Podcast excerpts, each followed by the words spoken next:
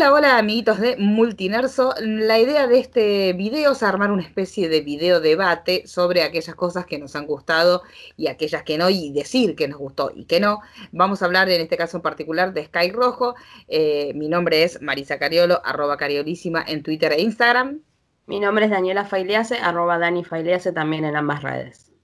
Así que la idea de este pequeño informe es justamente hablar de Sky Rojo porque si bien eh, a nosotras a niveles de detenimiento nos convenció, hay un montón de cosas que notamos que están como muy flojas de papeles este, desde nuestro punto de vista. Entonces la idea también era abrir el debate sobre eso porque si bien vemos que la gente le gustó o hubo gente que también la detestó, pero nos parece que hay un tema ahí en la comunicación y en cómo ciertas cuestiones fueron utilizadas que nos hace muchísimo ruido.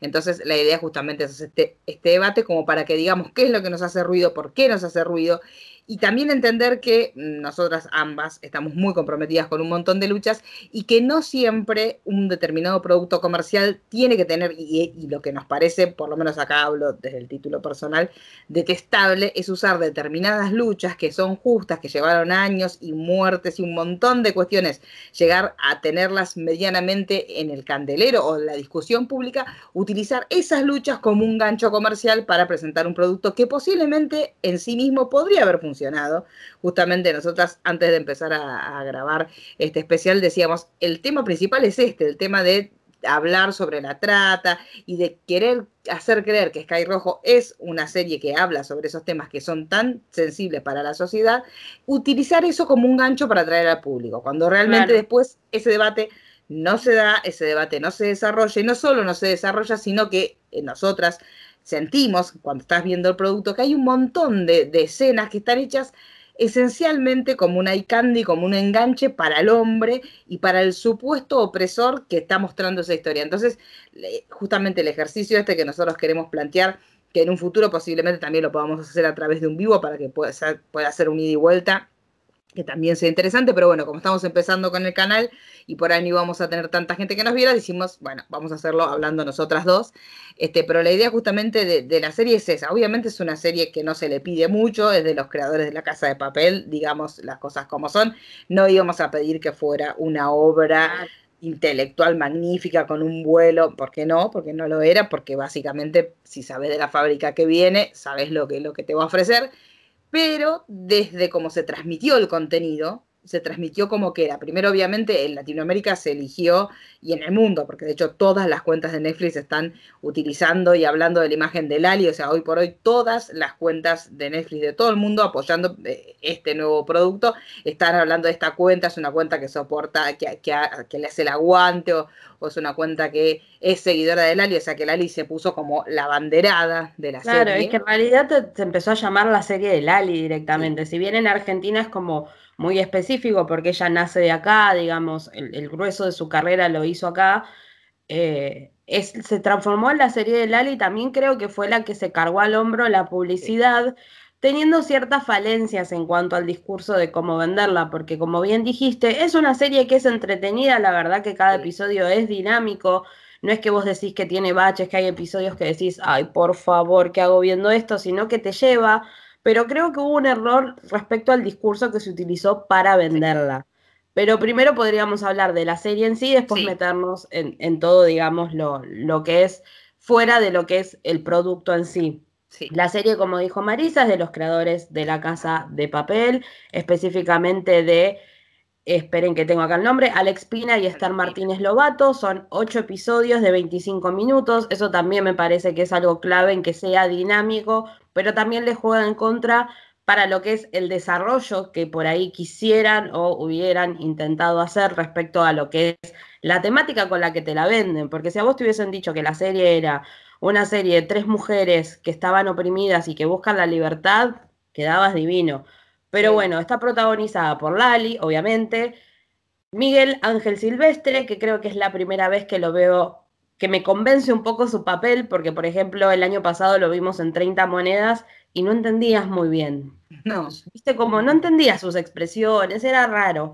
Verónica Sánchez, Acier Exancia, Eric Auker y Yani Prado, que es la chica colombiana, eh, no, colombiana, no, perdón, cubana, que yo quedé enamorada de su acento, me encanta. Así que, no, no, no, increíble. Pero bueno, la serie nos presenta obviamente un prostíbulo, un cabaret en España, donde ellas tres, eh, que son Wendy, Coral y eh, Ginas, son parte de esto. Las tres llegaron a través de diferentes historias. Tenemos por ahí a través de Gina el, relato más común, que es de captar mujeres engañadas, prometiéndoles una nueva vida con un trabajo mucho más prometedor y terminan prostituyéndolas. Entonces, y ahí sí hay un caso como de trata bien en el sentido que todo lo que hemos visto hasta ahora en algunos casos directamente es el secuestro de las personas y en otro caso es una captación engañosa, es decirle, bueno, yo te voy a llevar a otro país donde vas a estar bien, obviamente dame tus papeles para que yo, porque obviamente como que ellos se muestran como facilitadores, este reclutador que vendría a ser el papel de, de Silvestre, justamente esto, el tipo simpático que viene y te dice, te voy a conseguir un trabajo. Esa parte medianamente está bien, está como medianamente bien tratada ya, es como decía Dani, ya hay un, tema de que no todas las que están participando dentro de este prostíbulo son eh, sujetos de trata. O sea, en realidad sería el caso de ella, de la cubana, que es la única que llegó engañada a este lugar y después tuvo que terminar trabajando como prostituta. Después en el caso del personaje de Lali, voluntariamente ingresó Exactamente, a este como en el mismo de Coral, que nos enteramos que ella entra para esconderse. O sea, no podemos negar que las tres son explotadas sexualmente, eso no hay duda, hay un negocio de explotación sexual, pero es como que mezclan todas las aristas que hay dentro de la prostitución y tampoco terminan de ser claro con la bajada de línea que hacen, porque no es que tienen un 100% de una postura abolicionista que vos decís, bueno, vamos a ir, es como raro cómo está manejado eso. Entonces ya eso es, primero, porque aparte tenemos a Lali que viene de la Villa 31, cómo manejaron el tema de la villa se nota mucho que es muy visto desde afuera, que no es que hubo una investigación o algo, como para entender un poco cómo funciona ese tipo de, de barrios acá en Argentina. Y es como que todo está visto desde afuera, todo, digamos, desde afuera, desde otros países, la visión que tienen desde Europa de ciertas cosas de, Argentina, en el caso de Cuba, o, en lo que tiene que ver con el vínculo de la pobreza. Y después también el, tema de cómo está vista la prostitución, porque no está visto, si bien intentan como hacer una visión desde el sufrimiento de ellas, está construido de una manera que si bien las ves sufrir, está todo demasiado sexualizado. Entonces me parece que, que, en vez de llevarte a un choque, vos decís, no, esto es tremendo, hay como un poco de perversión, me parece. Hay un poco de morbo. Acá, acá, digamos, yo lo sentí así, esto es muy personal, pero me daba la sensación de cuando uno tenía esos curas. Yo fui a una, escuela católica y tenías el cura, que en la mayoría de los casos era un abusador, y que decía, ¿y vos qué haces con tu novio? ¿Y cómo te toca? ¿Qué te hace? Y uno se daba cuenta que el tipo te estaba preguntando eso no porque quería espiarte la culpa, sino porque el relato tuyo lo excitaba a él. Yo sentí que acá pasaba exactamente lo mismo. Yo sentí que el relato que se hacía de la prostitución y del abuso no era un relato para mostrar lo que sentían las mujeres, sino un relato para excitar a los hombres. Entonces eso me pasó todo el tiempo y ahí es donde a mí la serie me terminó indignando y mucho. Porque dije, hay un montón de cosas que las están mostrando, pero no las están mostrando porque quieren denunciar una injusticia. Te las están mostrando porque termina siendo como un instrumento para satisfacer el líbido del hombre esto que también nosotros lo hablamos desde un punto de vista práctico, simplemente práctico. Tres mujeres que se escapan de un prostíbulo van a estar todo el tiempo que se escapan vestidas como prostitutas, por una cuestión de que tenés que correr, que tenés, cuando por ejemplo hacen un, stop en un lugar donde puede conseguir ropa para sentirse más cómodas y poder moverse con comodidad. poder camuflarte para poder camuflarte entre las personas. O sea, siempre que vemos a alguien que huye, cambia, digamos, su vestimenta. Se meten en un baño, lo hemos visto en 200 mil millones de ficciones, se meten en un baño, compran una tintura para pelo, se cambian el color, se lo cortan.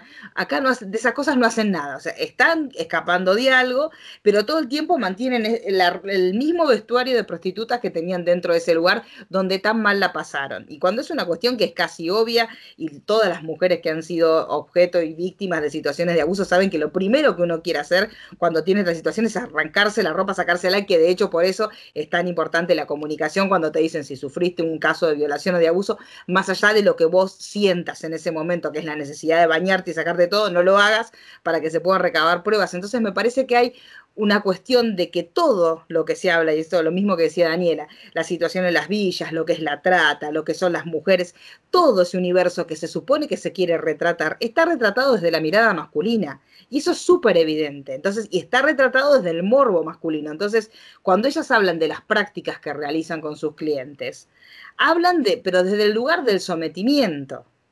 Eh, eh, no, vamos a entrar en detalle porque si no estamos haciendo lo mismo que criticamos, pero hay determinadas escenas que cuando uno las ve, obviamente las mujeres sí sentimos rechazo porque entendemos lo que está pasando, pero vos sabés que si vos la estás viendo con un hombre, el hombre se va a excitar porque las situaciones están mostradas como para como, como ese juego medio extraño de la sexualidad cuando está en el límite muy difuso entre la denigración y el placer. Entonces me parece que yo lo que sentí, y, en ese lugar sí me sentí estafada, en el sentido de, bueno, no uses en el discurso comercial para vender tu producto que estás hablando de la trata, no uses que estás hablando del abuso, no uses Y aparte cosas para mí imperdonables como hablar mongolismo o ese tipo de cosas que ya no se pueden llegar a decir más. Claro, también caen un montón de, estereotipos y cosas que, que muy Que tienen que ver con todo. Es que en realidad si vos te pones a analizar fríamente, y creo que está pasando mucho, es que se empieza a tocar temas que conmueven a la sociedad, que mueven, porque la realidad es que hubo mucha gente que hubo mucha gente que vio la serie por Lali, o sea, eso seguro, digamos. Y hoy por no te das cuenta que si la campaña de promociones, las cuentas oficiales están diciendo, esta es una cuenta de soporte y eh, a Lali ya está, o sea, Lali es Claro, digamos, Lali es como el primer pilar y la realidad es que sobre todo en Argentina hacía mucho que no la veíamos actuar, entonces también demostró otras facetas actorales que dentro de lo que son las tiras argentinas no la habíamos visto tanto. Eso es real y eso se destaca. Pero también se utiliza mucho de las luchas que son del feminismo, como están en agenda, para poder llegar y terminan metiéndose en lo que es la espuma de las temáticas. Porque pasa con un montón de otras producciones, por ejemplo, sin ir más lejos, Moxie, la película, eh, también que estrenó Netflix fuese actual, digamos, que se mete en tópicos del feminismo, nuevamente se quedan como con los conceptos que ya se supone que tienen que estar recontan machacados en las personas. El tema del consentimiento, hay un montón de, es como que se vuelve a repetir que si bien hay gente que todavía está como haciendo el quiebre, o sea, no es que todo el mundo está, oh, sí, eh, entiendo todo, pero creo que hay cosas que ya son muy básicas y ya es como que si realmente querés hacerlo desde un lado de poder colaborar con la lucha, mostrar más la problemática, metete más en el hueso, no te quedes tan en la espuma. Sí, sí, aparte hay una realidad, eh, nosotros también entendemos que el producto tiene que ser visualmente agradable, que tiene que tener una determinada cuestión, pero no es la, realidad. Otra vez decimos, acá no, que lo que nosotros estamos diciendo es no que el producto esté mal hecho, sino que está mal comunicado está muy mal comunicado y se muestra como la bandera de una lucha feminista cuando realmente no es la bandera de nada. Simplemente usa el feminismo como usa también la figura de Lali, como también usa la figura de Silvestre, como también usan el, coqueteo entre Silvestre y Lali en medios de comunicación para que nosotros terminemos shipeando esa relación y con eso sigamos me Puso muy tensa. Todo ese ida y vuelta entre ellos dos a mí me puso muy tensa porque se nota mucho que está como tirado de los pelos. Está muy armado porque bueno, Sí, porque realmente todos sabemos y sobre todo eh, sabemos lo inteligente que es Lali. Si Lali estuviera comiendo ahí, no nos hubiéramos enterado jamás. Claramente. Es clara porque cuando ella no quiso que nos enteráramos, no nos enteramos de nada y calculo que él también. Entonces, esta cuestión de que vos ya lo veas porque puede pasar, o sea, nosotros somos bastante, los que nos vayan conociendo a medida del transcurso de nuestros videos, sabrán que somos bastante shiperas de la ficción y de la realidad de un montón de parejas. Y muchas nos han sorprendido y muchas jamás se supieron y ni, supiste si efectivamente pasaban o no.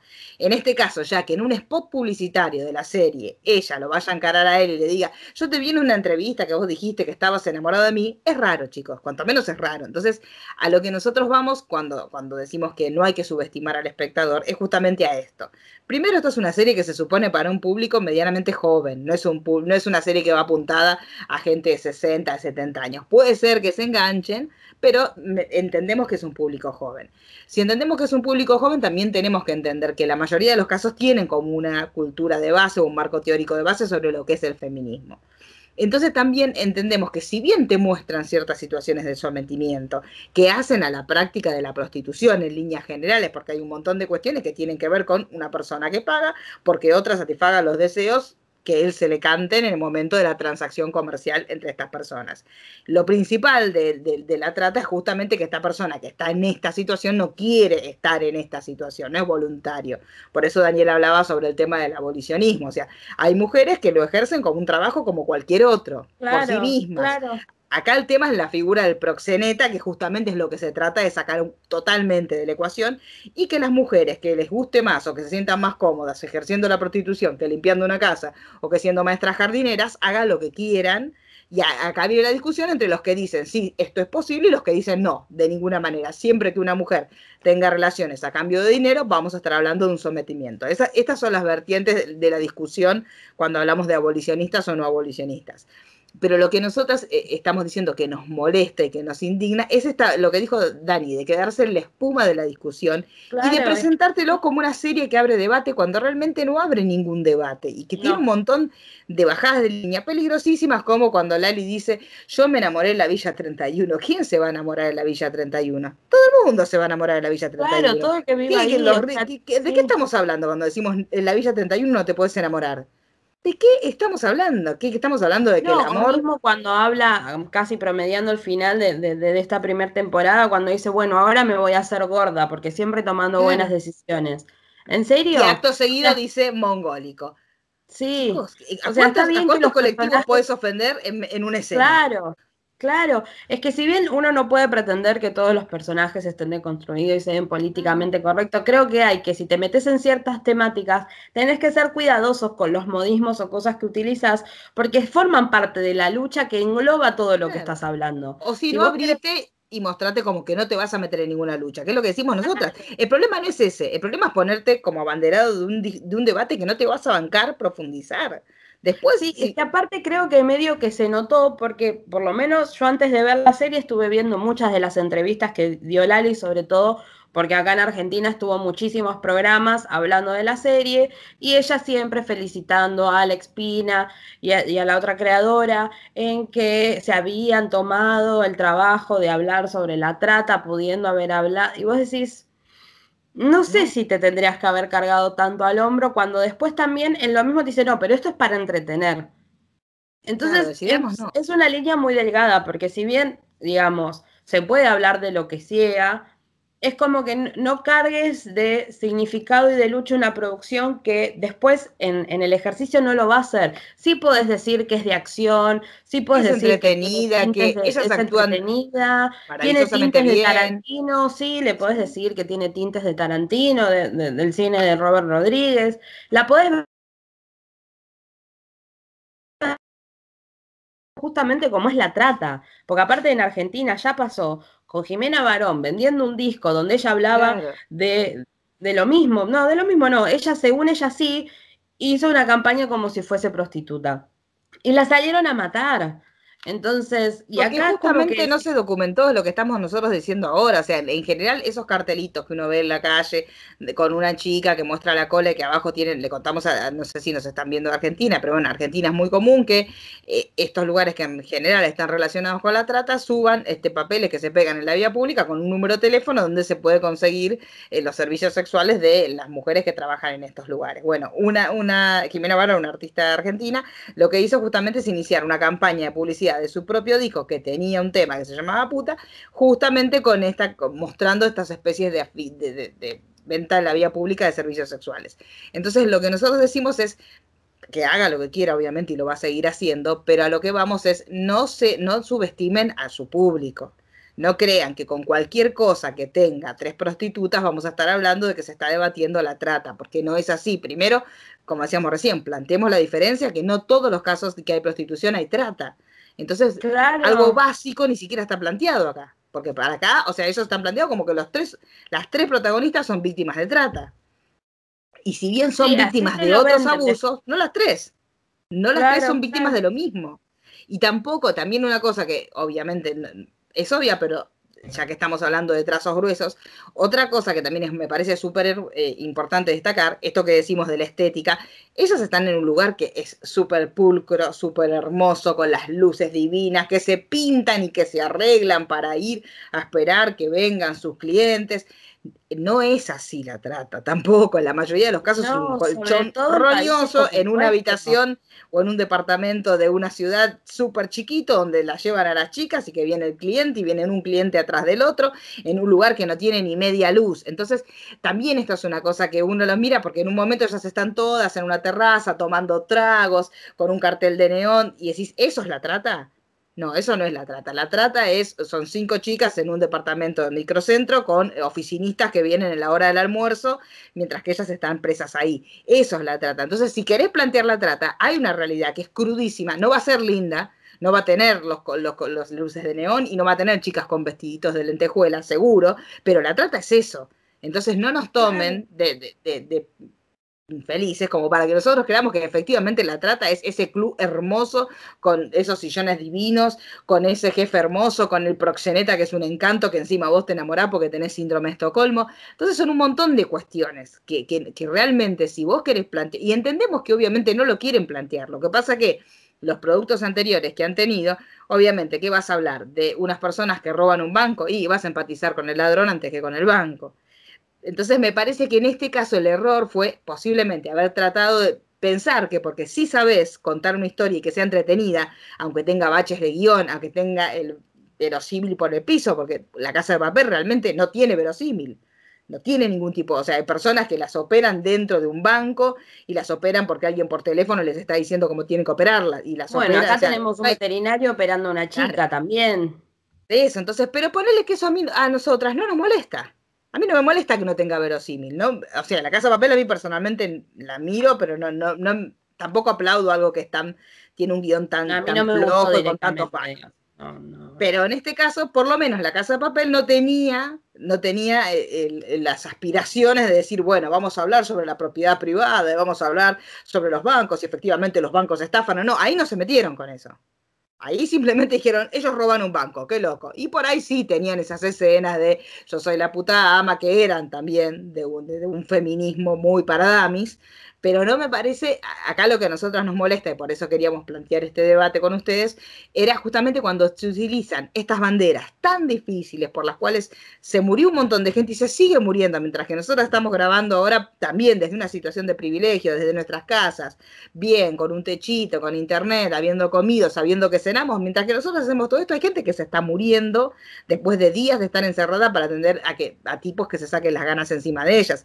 Entonces, esa bandera no la manches con una producción que no tiene nada que ver, que no plantea ningún debate, donde no, como decía Daniela, no se documentaron básicamente, porque no se documentaron. O sea, si tu campaña de promoción es que mostrar a dos protagonistas flirteando entre sí, evidentemente no te documentaste, porque podías haber planteado. Lo único que hicieron fue un videíto a, a, tipo de advertencia avisando que el producto era un producto para mayores de 18 porque había consumos problemáticos y porque había trata de personas.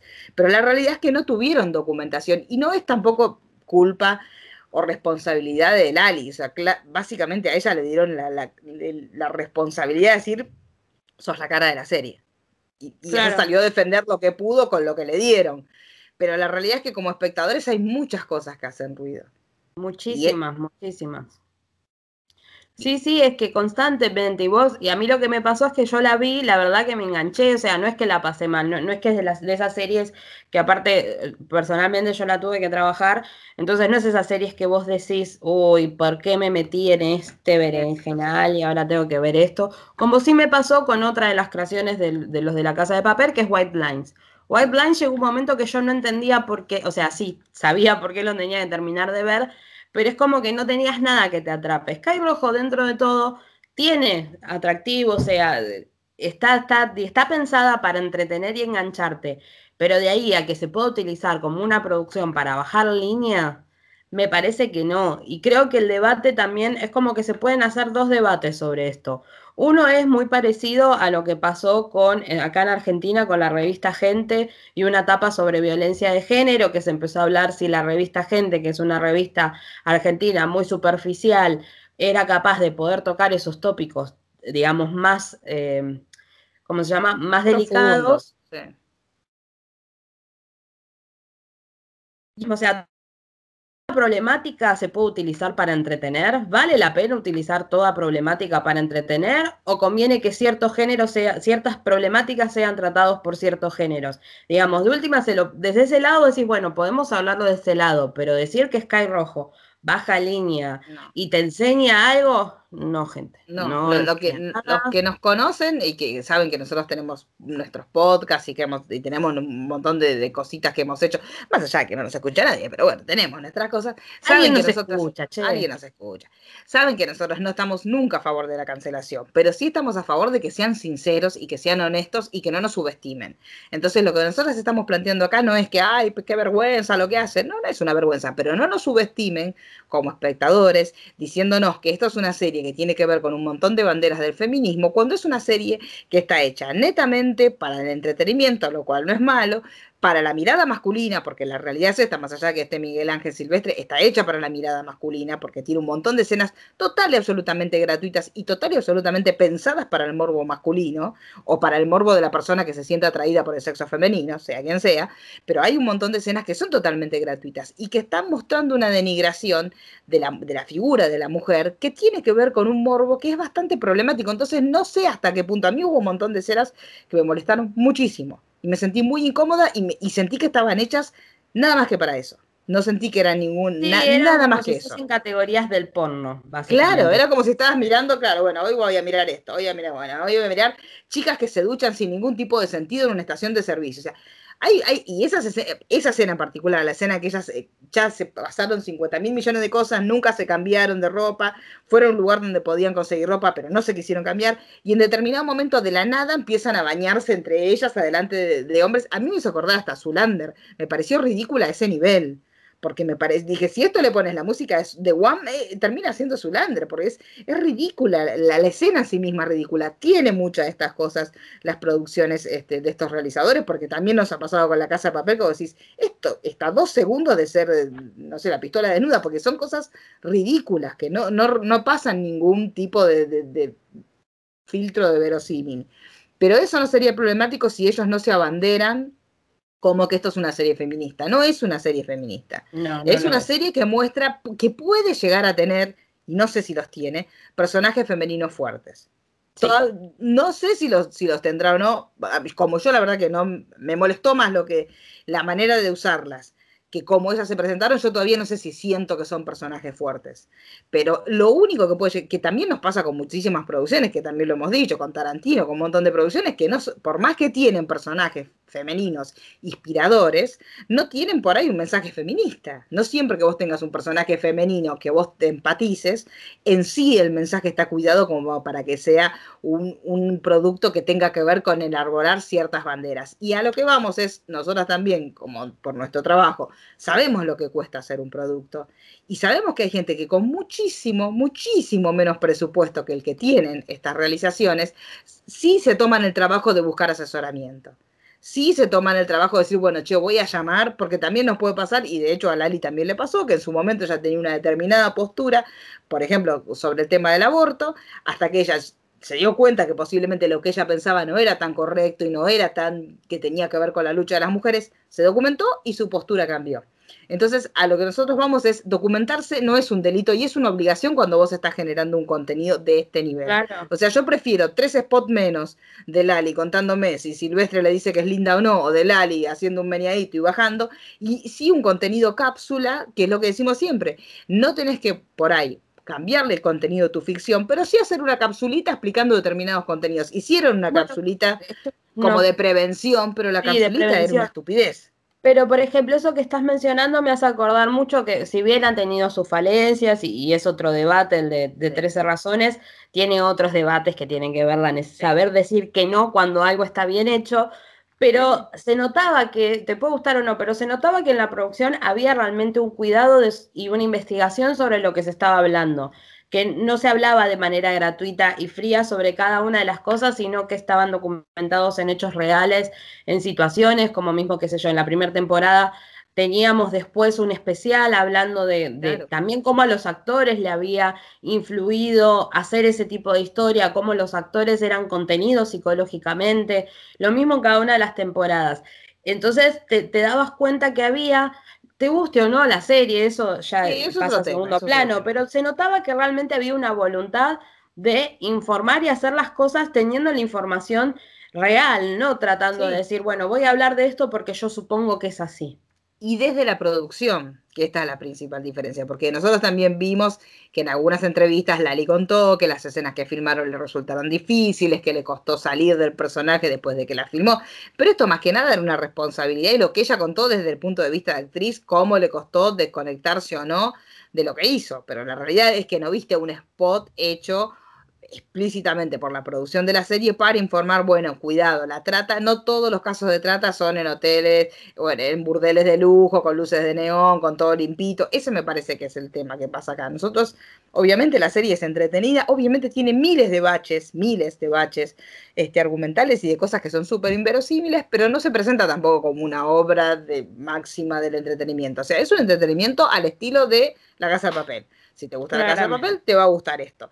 Lo que nos, como la finalidad de, de, este especial que nosotros hicimos es justamente tratar de entender y de debatir que está perfecto que se hagan, eh, lo hemos hablado también con el caso de, las dietas y de los cuerpos hegemónicos, está perfecto que se generen contenidos que se suponen que se banderan en determinadas luchas, pero genera un contenido de calidad porque es lo mínimo que se te pide si vas a usar determinadas luchas como un producto de marketing. Entonces, mínimo documentate. Nosotros no, no, se te ocurre hacer, ¿por qué? Aparte, a nadie se le ocurriría hacer una película de astronautas sin leer un poco sobre determinadas cuestiones que tienen que ver con eso.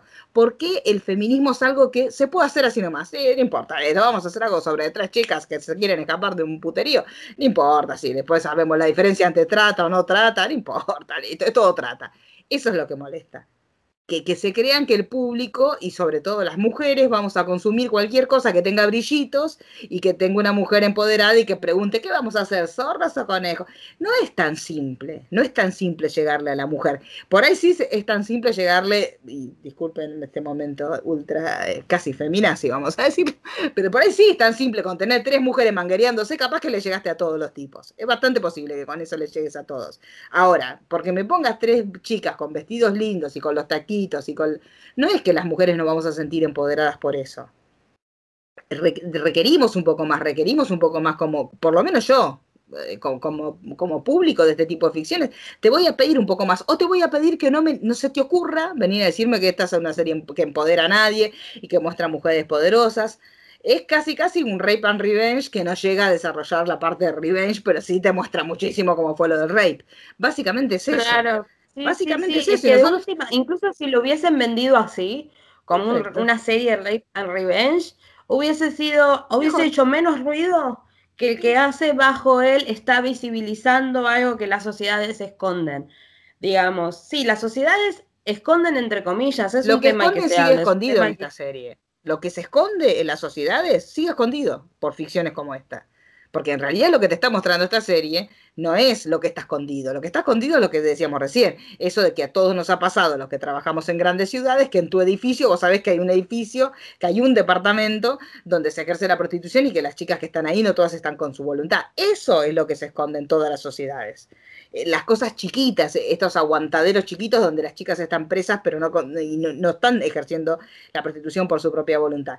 Eso que se esconde en las sociedades no se muestra en esta serie. Entonces que dejen de mentir que acá se develan cosas que la serie... No, chicos, porque esto es, eh, por ejemplo, acá en, Argentina tenemos un lugar que se llama Cocodrilo. Bueno, esto es lo mismo. O sea, sería como estos lugares que son como una especie de prostíbulo, pero de nivel, en medio, o sea, no es lo que, lo, que lo que la gente no quiere ver.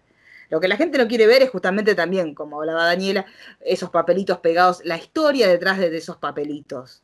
Que hay mujeres que van y lo despegan, hay otras que van y lo pegan. Bueno, esas historias son las que no se ven y las que se siguieron sin ver. Acá no vimos nada que no hayamos visto. No, porque incluso, por ejemplo, en el caso del papel de Gina, cuando ella descubre que en realidad en parte fue su madre la que la vendió, tampoco es que profundizás realmente en lo que pasa en esos países y esas familias que llegan a, este, ese nivel. Porque en un primer momento parece que fuera una madre desamorosa que dice, bueno, yo igual necesito vivir, entonces sacrifico a mi hija. Y no es tan así, es todo un poco mucho más complejo, no, no es todo tan lineal. ¿Y cómo se soluciona ese conflicto? Lali le pone la mano en el hombrito y ya está. Y se terminó el conflicto. Claro. Entonces, a eso es a lo que ahí tenías una oportunidad para hablar un poquito más de la historia de la familia, de la historia de cómo era ella, de la historia de la madre, de la historia del país. ¿Elegiste hablar de eso? No, porque eso es una serie de entretenimiento. Perfecto. Pero entonces no me la vendas como una serie que plantea un debate, porque sí, si nos vamos a hablar etimológicamente, el debate solamente lo planteas, no lo desarrollas. Jamás. Claro. Entonces sí, puedes decir, si es una serie que plantea debate, es una serie que no desarrolla uno. Pero la realidad es esa, y, más allá de estas cuestiones del verosímil que nunca se le exigen, porque ya sabemos con quién estamos hablando, pero hay un montón de cuestiones que no siguen sin debatirse, eh, sigue, aparte vemos, o sea, nosotros esto ya lleva varios días de entrenada, lleva más de 10 días de entrenada, y sigue, o sea, efectivamente sigue sin plantearse el debate, no es que el debate se planteó en base a esto, hay un poco más de gente, ahora que bajó un poquito la espuma del tema, y un poco más de gente que empieza a decir que no les gustó. Porque al principio era es genial, es genial, es genial, es genial, es genial, Lali es genial, que Lali es genial, la queremos, la adoramos, pero sí, realmente. Porque aparte Lali tiene un carisma particular, digamos, que, que, le sirve para todas las producciones, porque incluso recordemos que la última que hizo acá en Argentina, que era Esperanza Mía, explotó. volvimos locos. Era una novela que, que era sacada de, de, las películas de Whoopi Goldberg, las cosas como son, digamos. Sí. Entonces es como que nadie discute eso, nadie tampoco responsabiliza a las actrices porque también por ahí muchos que se ponen a criticar la serie y le empiezan a dar a las actrices, no, ellas cumplen un papel, digamos, tampoco... Como miles de actrices que, que, cumplen papeles en guiones que no, no les cierra, o sea, no, obviamente claro. no son las guionistas. Y tampoco los guionistas, hasta si lo pensamos, tampoco los guionistas tienen la responsabilidad. Sí, la responsabilidad es de cómo se vende la serie. Y si vos la serie la vendés como una serie de denuncia, como una serie que visibiliza, y después no visibilizas nada y no denuncias nada, está perfecto, pero dejemos de mentir. Dejemos de mentir, no es una serie, no, no, no visibiliza nada, no denuncia nada, no muestra nada, te muestra una mirada súper superficial sobre un tema muy complicado y desde el lugar más cómodo posible. Listo, porque ni siquiera ves que, que tengan enfermedades que, que vengan de eso, ni siquiera ves que las condiciones sean insalubres donde están trabajando, ni siquiera ves nada. O sea, en realidad ellas es como toda una situación como si fuera un dibujo animado. O sea, están ejerciendo la prostitución en un lugar que lo peor que le puede pasar es que no les guste el cliente. Listo. Entonces, y, y no tener la libertad de poder salir de ahí, desde ese lugar. Pero fuera de eso, no es una serie que, plantee todo el problema que tiene detrás este, la trata, porque ni, siquiera parte de la base de que todos los personajes sean víctimas de trata. Entonces, me parece que el tema pasa por ahí. Y aparte, de paso, tira unas cositas de gordofobia, tira cosas de xenofobia, este, y también es una realidad, y eso sí, por ahí sí es un, un tema que, que, ahí sí pues, es un, supuestamente un poquito responsable, porque en realidad Lali dijo en una entrevista que ella le informó un poco este, a los creadores cómo era el tema de la villa, pero bueno, la verdad que lo único que se ve es ella lavando la ropa a mano. Y que claro, en una casa que se ven los ladrillos, tampoco es que... Es que vimos, uy, la denuncia. Y sí claro, no, es... aparte es como que tomaron, por, si bien nosotros tenemos lamentablemente casos de, de crímenes de, de, de, odio respecto a identidades de género y, y identidades sexuales, también es como que está visto muy desde afuera, tipo, porque aparte ellas montó así, sí, sí, no, y nos tenemos que ir. Vos decís, aparte, de vuelta, algo muy superficial, pero resolvamos tema de pelucas, por favor, producciones. sí, digamos, esto nos corremos del debate serio para pedir encarecidamente que las producciones empiecen a rever el tema de pelucas. Sí. No puede ser que haya, todas las compran en el mismo cotillón. O sea, no, no eso no lo entiendo. Porque ya, digamos, ya no, no es que le podemos decir es la culpa de, o sea, es Prime Video con menudo. No, no, no. Sí, hay chico, problemas ¿cómo? con pelucas. Sí, es verdad. Donde es mires verdad. hay problemas con pelucas. Sí, no es Pero verdad, bueno. salva. Claro, pero volviendo a la serie en sí, se nota mucho que todo está visto desde un ojo muy externo, como, porque aparte si vos querés hacerlo bien, podés consultar, hay un montón de agrupaciones, lo sabemos en Argentina, yo calculo que será así en muchas partes del mundo, de agrupaciones, por ejemplo, nosotros tenemos Madres por la Trata, entonces vos podés tener como un primer contacto para entender si realmente tu, tu objetivo es bajar una línea considerable, o sea, acá nos damos cuenta que la meta era entretener y la bajada de línea, entre comillas, era para vender, porque sí. también eso hizo que estallara el día que se estrenó y que todos quieran ver, ya sea por ser fanáticos de Lali o de la curiosidad de decir, a ver, ¿es verdad que habla de esto? ¿Cómo habla claro. de esto? Pero aparte es lo que decís vos, y ahora que vos trajiste el ejemplo, y me di cuenta que todavía más. Este, cuando fue por 13 razones, ellos hicieron un montón de especiales que venían después de cada capítulo para debatir. Podrían haber hecho algo por el estilo, si no deja de ser Netflix en ambos casos. Podrían haber hecho un, invitar a gente que supiera del tema, sentarse todos en un living. Yo la verdad que entiendo que obviamente todo es una cuestión de presupuesto, pero prefiero mil veces que ellos agarren un livingcito y sienten a una persona que sepa del tema y las actrices y los actores se sienten y les hagan preguntas y se hablen sobre ese tópico, que tiene un montón aparte de especiales así Netflix, o sea, off topic de, la serie en sí, pero que terminan debatiendo un montón de cuestiones. Prefiero mil veces eso a que me hagan una gira internacional con los dos protagonistas esteriqueándose. No me interesa, porque la verdad que tampoco eh, el ruido social que generó eso fue todo el mundo diciendo, ay, ojalá Lali haya estado con él. ¿Y qué me importa si Lali estuvo con él o si estuvo con 20, si estuvo con todos? O sea, si el ruido social que genera tu producto es, ay, ojalá hayan tenido relaciones los dos protagonistas. Y lo decimos dos personas que somos súper shiperas de lo que sea, ¿eh? No, no es que estemos en contra de eso, pero a lo que vamos es, si tu, campaña publicitaria apunta para ese lugar, hay un debate medio raro que, que está fallando. Entonces, esas son las cosas que, por eso queríamos también plantear esto, para hablarlo con ustedes, porque obviamente es lo que nos hizo ruido. Pues lo demás es una serie súper pochoclera, en extremo, a la que no se le pide mucho más de lo que da, tiene un montonazo de baches, tiene una resolución que parece sacada de un capítulo de Correcamino, que, que termina siendo así, porque básicamente es un momento Correcaminos. Bueno, le funciona así, bueno, tuvieron más suerte este que el pobre coyote. Pero la realidad es como que basta, basta de, creernos que las mujeres vamos a consumir cualquier cosa. Claro, y aparte también lo que hace en teoría, si vos vas a tener como una especie de bajada de línea, no puedes hacer que vos estés empatizando con justamente los proxenetas. O sea, yo entiendo que todas las personas somos duales, lo hemos hablado por ahí en otras producciones que resaltan lo que es la violencia de género y cómo muchas veces ese monstruo es justamente una persona súper normal y carismática para el resto. O sea, hay asesinos en serie que, tenían e, esos arquetipos. Pero es como que en un punto vos decís, ¿en serio vas a andar algo? Si lo importante son ellas tres. A mí, ¿qué me importa la vida del proseneta? A mí, ¿qué me importa esta pelea que ahora hay de hermanos que también... Porque, digamos, termina mostrando un montón de gente oprimida, no es netamente femenina, porque en el caso de lo que vemos, Moisés y el hermano también están completamente oprimidos y atados por, por un tema entonces es como raro, ¿viste? Es como que todo queda a medias, todo que, o sea, sí, te entretenés, te, te clavas los ocho episodios de corrido, sí, obviamente. Pero después no es que vos digas, ay, sí, la verdad, he aprendido un montón, tengo un nivel de profundidad y quiero debatir. No, no, lo que te dan ganas de decir, cállense la boca cuando vendan las cosas. no las o tengan un, poco de, un poco de delicadeza o de vergüenza y hagan un especial y hagan un informe invitando a alguien y pónganlo como un extra de la serie si querés para que la gente que realmente está interesada lo vea.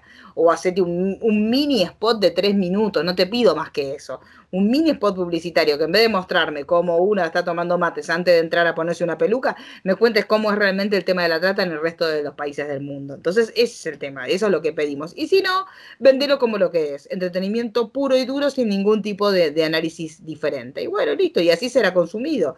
Este, pero bueno, la, idea del, especialito este justamente era debatir esto con ustedes y contarles lo que a nosotras nos había, no solamente a nosotras, sino mucha gente más, este, nos había hecho ruido y también que, alguna vez alguien nos escuche y no simplemente que cualquier chica con tacones es una heroína para nosotros. O sea, no es así. No, no cualquier chica que use tacos, sino cualquier chica que... y somos fanáticas de los tacos y de los brillitos. Pero no por eso vamos a creer que cualquier persona que los use es, una, es un ejemplo a seguir o es una heroína. No, ¿no? Y, y en este caso somos fanáticas, por ejemplo, de Rape and Revenge y el Repart Revenge en muchísimos casos no tiene mayores pretensiones que eso. Claro, es que en realidad, digamos, cuando vos lo nombraste y analizándolo, hubiese tenido más fuerza que lo hubiesen vendido como un Rape and Revenge. Sí, grupal. Ahí hubiese cerrado mucho más por todos lados a que están visibilizando una problemática y cargarte y metértelo en, un formato más de lucha y de denuncia, cuando en realidad estás entreteniendo. Entonces, vendelo como un Rape and Revenge. Sí es eso. Claro. Al final de cuentas es eso. Pero también lo que está bueno y lo que nos gusta a nosotras de este debate es empezar como disfrutar de los contenidos, porque nadie es quien para decirle al otro qué le tiene que gustar, pero sí entender cuando realmente es algo que está comprometido con dar un mensaje, con, con, cargarse una lucha, con, con, tener una bajada de línea más orgánica y cuando en realidad nos están metiendo la espuma para que nosotros compremos y veamos todos colores. Porque también eh, eh, ese es un ejercicio que está bueno como consumidor de, de, tantos contenidos, también caer en cuenta cuando en realidad eh, nos están, digamos, están haciendo algo, algo comprometido, algo que vos decís, wow, esto es heavy, más allá de que entretenga o no, y cuando realmente es puro marketing. ¿Qué es lo que pasó con Sky Rojo? Terminó siendo puro marketing para que a 10 días de su estreno se siga hablando, se siga analizando, vos entras a las redes y siempre encontrás algún video o algún comentario sobre algo nuevo que se va viendo, sobre todo a medida que por ahí alguno, alguno quizás la ve más de una vez. No es nuestro caso. No, ya está. Hemos soltado ya pero también empezar a, entender cuándo nos están vendiendo humo, que pasa mucho y sobre todo se vende mucho humo en todas las problemáticas y luchas que están ligadas al feminismo. Porque así nos pasó, por ejemplo, con los superhéroes, que la versión era todas juntas. Claro, es lo que decís vos, están, es un tema de agenda. Punto. Claro. La realidad es esa. O sea, nosotras lo, sabemos porque nosotras lo venimos hablando hace un montón de años y recién ahora, lo que hace años veníamos hablando y lo hablábamos como loca mala entre nosotras, recién ahora vos te das cuenta que eh, hay una discusión en agenda. Ahora, el tema de que sea en agenda, obviamente ellos lo que hacen es que, ¿cuál es el tema de agenda? Bueno, ahora las mujeres, las mujeres y los negros, bueno, mujeres y negros en todas las ficciones. Está bien, es entendible que ellos lo planteen así, pero nosotros, en nosotros está saber discernir cuando efectivamente el producto es un producto de calidad y que abre un debate o cuando simplemente se están colgando de algo porque les conviene. Lo cual es entendible porque para ellos es un negocio, pero nosotros como consumidores también tenemos el derecho de decir, mira, está todo bien, pero lo que me está vendiendo es pescado podrido. Eh, es entretenido, obvio, es súper entretenido. Tiene baches miles, millones y por todos lados. Tiene un montón de cosas. Para mí, en lo personal, esto es una postura, es un producto hecho para mí, netamente para los hombres. Yo no siento que esté hecho para las mujeres. De ninguna. Yo como mujer, no sé, o sea, sí me gustó estéticamente, porque obviamente el lugar, ese este prostíbulo es hermoso, como un club con unas luces hermosas. el vestuario me gustó. Para, para erotizar. Para erotizar que se sienta, digamos, atraído por mujeres. Porque aparte a mí me pasó de escuchar justo una entrevista que le hacen a Lali que empieza así, ay, qué manera de calentar, y vos decís, no entiendo entonces, porque no debería hacer eso. Pero bueno, también es nuestro parecer, capaz que a otra persona le parece que es súper, es, digamos, como para un primer acercamiento al tema. A nosotras no nos parece, a nosotras nos parece que se utilizaron ciertas luchas para poder vender, para poder hacer que todos estén hablando y esperando esta serie, pero queda en eso, en una espuma con mensajes que ya tendrían que estar súper masticados, como la cuestión del consentimiento, como la cuestión, si no hay clientes, no hay trata, lo hablan mucho. Entonces también el, informarte en todas las posturas que hay, porque no es lo mismo la trata que el trabajo sexual.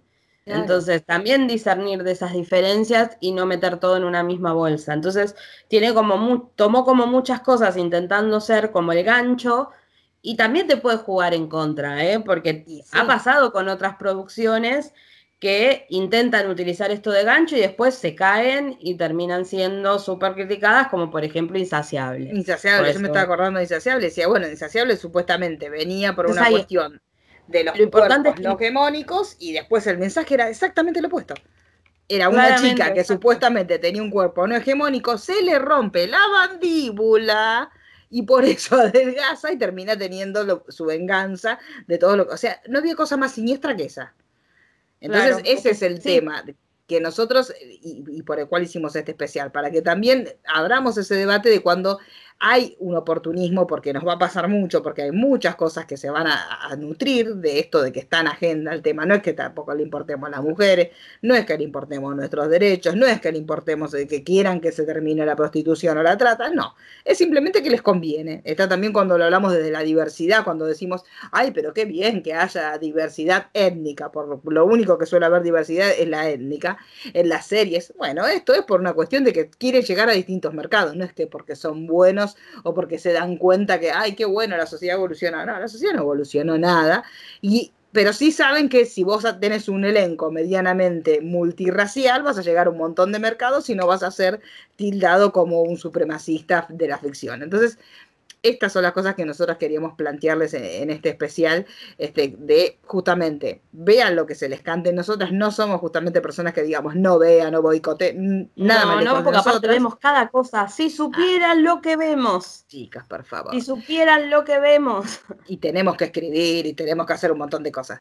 Pero bueno, la realidad es esa, no dejen que les vendan, o sea, lo único importante para nosotras no es ni cancelar ni dejar de cancelar, nada más lejano de nosotros, pero sí discernir cuando con el gancho de peleas y de luchas y de conquistas que fueron muy, muy importantes para el feminismo, te venden un producto que podemos debatir si es feminista o no, pero para mí tiene una mirada netamente para complacer al morbo de aquel que se siente atraído por las mujeres, pero tiene un montón de cuestiones que son bastante complicadas y no está asesorado lo suficiente. Y lo que decimos siempre, una cosa es que vos no estés asesorado cuando haces y no pasa, ¿eh? porque en realidad pasa siempre al revés, pero si vos no tenés los recursos que no te asesores, por ahí es más difícil, porque si vos no tenés una determinada cantidad de dinero, que vos llames a alguien o por ahí que busques a alguien que te pueda asesorar, aunque igualmente asesorarte hoy es gratis, es simplemente una cuestión de irresponsabilidad no hacerlo. Hoy por hoy, existiendo todos los medios que hay, si no te asesoras es porque es una decisión, es una decisión editorial como cualquier otra decidieron no asesorarse y decidieron hacer este producto sin asesoramiento y decidieron que vos como espectador ibas a comprarte eso como que era algo feminista cuando realmente es simplemente entretenimiento. ¿Está mal? No, pero no es una, no va a ser una bandera feminista. Nunca, por más que pobre las, actrices que tienen que salir a venderlo tienen que decir, ay, sí, genial, esto es una re feminista. Es que aparte tampoco tiene que ver con las luchas personales que tengan las actrices, digamos. Esto se está hablando directamente de la producción, de la serie, no es atacar actrices, no es atacar su manera de, mover, solo criticar cómo a nivel empresarial se decidió comunicar algo que no es y también que como consumidores empecemos a verle los hilos a las cosas y no sí, eso, eso es lo principal sino entender que nos puede haber entretenido un show, nos puede haber gustado y aún así tener un montón de falencias y un montón de cosas malas. Entonces, saber cómo discernir de eso, poder correrse del fanatismo, por decir una manera, ciego, decir esto es perfecto, es hermoso, esto y lo otro, sino decir, bueno, no, sí, a mí me gustó, pero yo noto que esto está mal, esto está mal, esto está mal, esto está mal, esto podría haber digamos, empezar a, discutir con lo que vemos, no quedarnos como consumidores que solamente ven y acatan, sino también entender cuándo son negocios, cuándo realmente nos dan un mensaje que está piola y cuando a veces es nuestro consumo culposo, pero ese es otro capítulo. Es otro capítulo. Así que eh, con esto nos despedimos, vean lo que quieran, pero sepan entender que siempre hay un negocito detrás y que algunos son un poquitito más responsables y antes de lanzar un contenido se documentan. Lo que decimos siempre. Hoy por hoy el que no se documenta básicamente es porque no le interesa y porque no quiere. Los medios están para todos, la asesoría y sobre todo sobre estos temas, que hay un montón de gente que está súper documentada y quiere ayudar a que se generen contenidos responsables. Entonces, obviamente consuman lo que se les cante, disfruten lo que consuman y sepan ver los hilos porque los hilos están siempre. Así que con esto nos despedimos. Mi nombre es Marisa Cariolo, arroba cariolísima en Instagram y en Twitter. Mi nombre es Daniela Failease, arroba Dani Failease, y bueno, próximamente se vendrán más videos de cada uno de nosotros cuatro de multiverso, más debate de los cuatro y también así debates de dúo de acuerdo a, lo que veamos y tengamos ganas de hablar. Obviamente, suscríbanse, comenten si les gustó el video, comenten qué les parece la serie, compartan y bueno, nos veremos próximamente. Sí, beso.